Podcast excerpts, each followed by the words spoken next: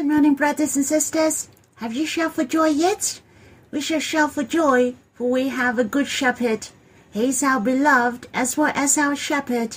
He will bring us into glory and enter into the temple of God, to enter into the glorious presence of God, so that we can enjoy Abba fully. Our shepherd not just guide our life, he even gives us what we need. He will protect us.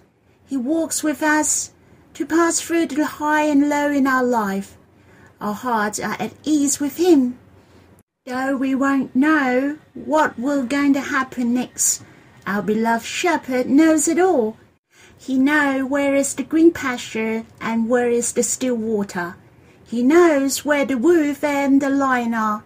In him there is sufficient goodness and mercy to follow, and his rod and his staff guide us and protect us. I heard that the sheep is badly short-sighted. They cannot see things from far away. Hence we shall follow in the tracks of the flock, and let the shepherd to guide us. What we know are limited, but we don't have to worry, for our Lord is infinite. His love and his power are upon us. He is truly our good shepherd. The good shepherd gives his life for the sheep. This has reminded me he is the priest as well as the sacrifice. He is the shepherd, but he is also the lamb. He wants to take away all the sins in our life. He wants to bear the punishment which we're supposed to bear. But it's so precious that he became the lamb. He became the sacrifice of the offering. He became our priest, and he became our shepherd. Shall we sing a hymn, as in Songs of Love two? Song 146. The Lamb of God loved me and humbled himself. There are four stanzas altogether. Let us sing together. Ah, ten thousand voices praising Worthy is the Lamb, the Lamb of God. You redeem me by your precious blood. Forever I will reign with you. The Lamb shed his blood and died for me. The glorious young stag came with great joy to see my face and to hear my voice. He wants to live with me forever. To show me your love, you humble yourself. From heaven you came for your love dream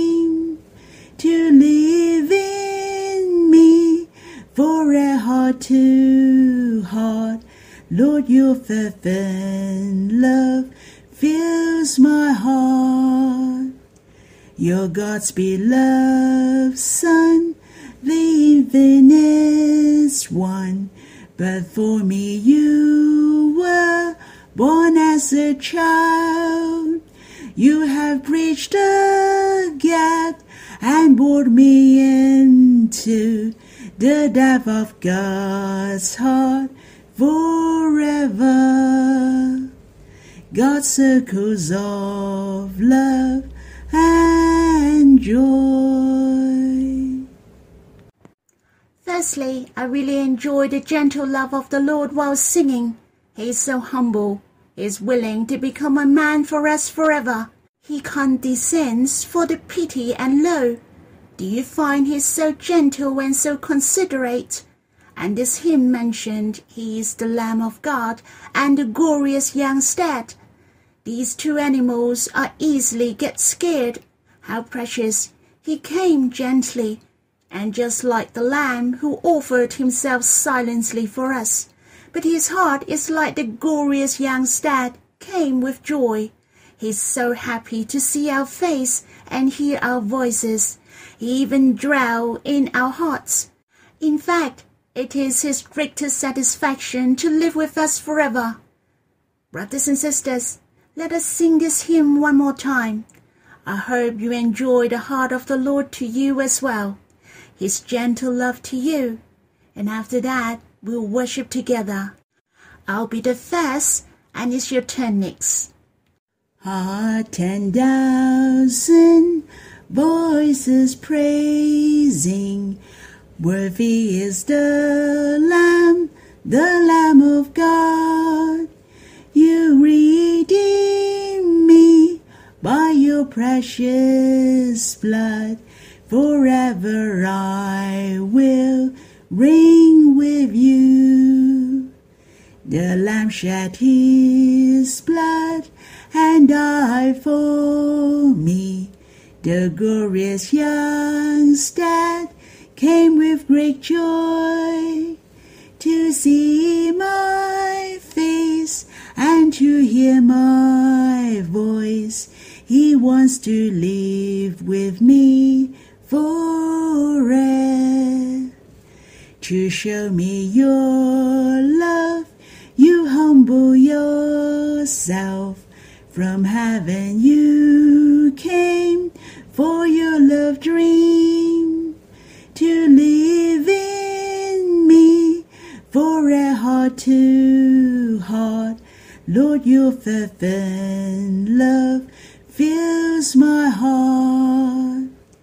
You're God's beloved Son, the infinite one. But for me you were born as a child. You have bridged the gap and brought me into the depth of God's heart forever. God's circles of love and joy. Lord, it's so precious. You came gently to be a baby. You chosen to be a man forever. You want to come near us gently. And you are the Lamb of God to take away our sin. You want to take away all the obstacles which hinder us to be united with you. O Lord, how you long to dwell in our hearts. All you want is to be united with me forever. Lord, I praise you that you have accomplished the salvation. The Lord who was slain is now seated on the throne. But where are you? We will be with you also. How precious! You became the ladder from heaven so that we can come back into Abba, you and the Spirit's love bosom. Lord, may you bless us so that we can enjoy deeply your gentle and flaming love. Yesterday, we have read in the Gospel according to John, the third of the seventh I am. The Lord mentioned he is the door of the sheep. In fact, he already expressed that he is the shepherd. I won't go into detail. The verses I'd like to read today is in the Gospel according to John, chapter 10, verse 11 to 19. It mentioned the Lord compared himself as the shepherd, but the good shepherd. How about we read these verses together? I am the good shepherd. The good shepherd lays down his life for the sheep. He who is a hired hand and not the shepherd, who does not own the sheep, sees the wolf coming and leaves the sheep and flees and the wolf snatches them and scatters them. He flees because he is a hired hand and cares nothing for the sheep. I am the good shepherd. I know my own, and my own know me, just as the Father knows me, and I know the Father. And I lay down my life for the sheep. And I have other sheep that are not of this fold. I must bring them also, and they will listen to my voice so there will be one flock, one shepherd. For this reason the Father loves me, because I lay down my life that I may take it up again. No one takes it from me, but I lay it down of my own accord. I have authority to lay it down, and I have authority to take it up again. This charge I have received from my Father. There was again a division among the Jews because of these words. Here is the fourth I am in the Gospel according to John. He said, I'm the Good Shepherd. He used the Good Shepherd to describe himself. He explained it in detail how to be a good shepherd. The Good Shepherd will lay down his life for the sheep. Who is the Good Shepherd who will lay down his life for the sheep in this world? I think there is none, but only the Lord. Only the Lord will lay down his life for us. We are created and we have many limitations. Even we commit sins and got lost, but the Lord seek and save us. The Lord himself became the sacrifice in order to bear our sins. He bore the punishment for us on the cross so that our sins were forgiven. I was so touched of the background at that time in the Bible. One of the purposes of raising the sheep is for the offering. I can say this is even the main purpose. Offering has declared the heart of God. God sent the Messiah to come in order to bear our sins. The Lord used the life of a shepherd to compare with He Himself, to walk on the path of offering for us at the end. He became the Lamb of God to bear our sins. He's so precious, not that he didn't know. He is well prepared to come. He knew and he came as our good shepherd to lay down his life for us. On the other hand, I was touched by verse 12 and 13 mentioned. He who is a hired hand and not a shepherd, who does not own the sheep, sees the wolves coming and leaves the sheep and flees. Why they have to flee? For they are hired and they don't care about the sheep. In other words, the Lord will care about us. He himself will not flee. He won't flee because of the danger or the harm to he himself. How precious! What the Lord is facing is the great horrific darkness and suffering. It is life-threatening the great suffering on the cross. He even has to bear the pain of the forsaken by the Father. Did the Lord flee and forsake us?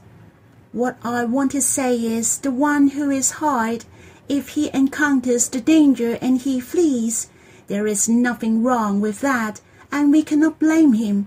Can the Lord Jesus not be nailed on the cross?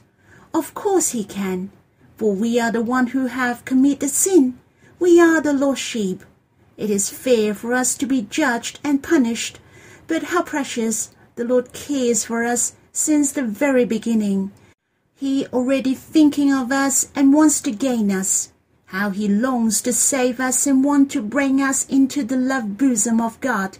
He wants us to return to this circle of love, to enjoy the love of Abba, the Lord, the Spirit, and the brothers and sisters.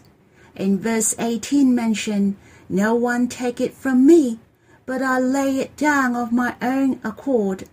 How precious! The Lord is so willing and more than happy to lay down his life for us.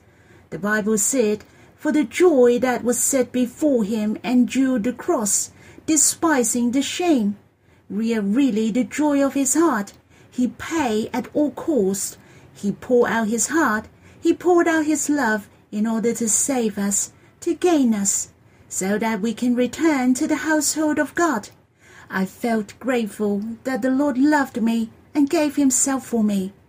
Brothers and sisters, shall we have some worshipping? Let us give our hearts to him. We shall be very happy to hear his voice, to follow him. Not only he knows us, we shall know him as well, just like Abba knows the Lord the Lord knows Abba, to have the closest union, and it is the purpose of the Lord being our good shepherd, so that we can enjoy Abba and to know the Lord, to be in the sheepfold, to have a part in this household of God. Lord, it's so precious. You are the only good shepherd. The good shepherd lays down his life for the sheep. You are our only salvation. O Lord, it's so precious. You are not the hired one. You are not hired to watch over us. We belong to you.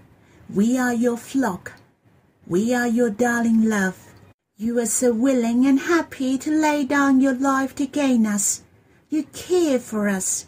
Your love to us is pure. Lord, it's so treasurable that we now return to the household of God. We can know the Father and we can know you. We can enjoy the love of the Trinity God. We are so happy to be your darling love, to be with you until eternity. Now I have finished. You can have a close chat with Father and the Lord. May the Lord bless you.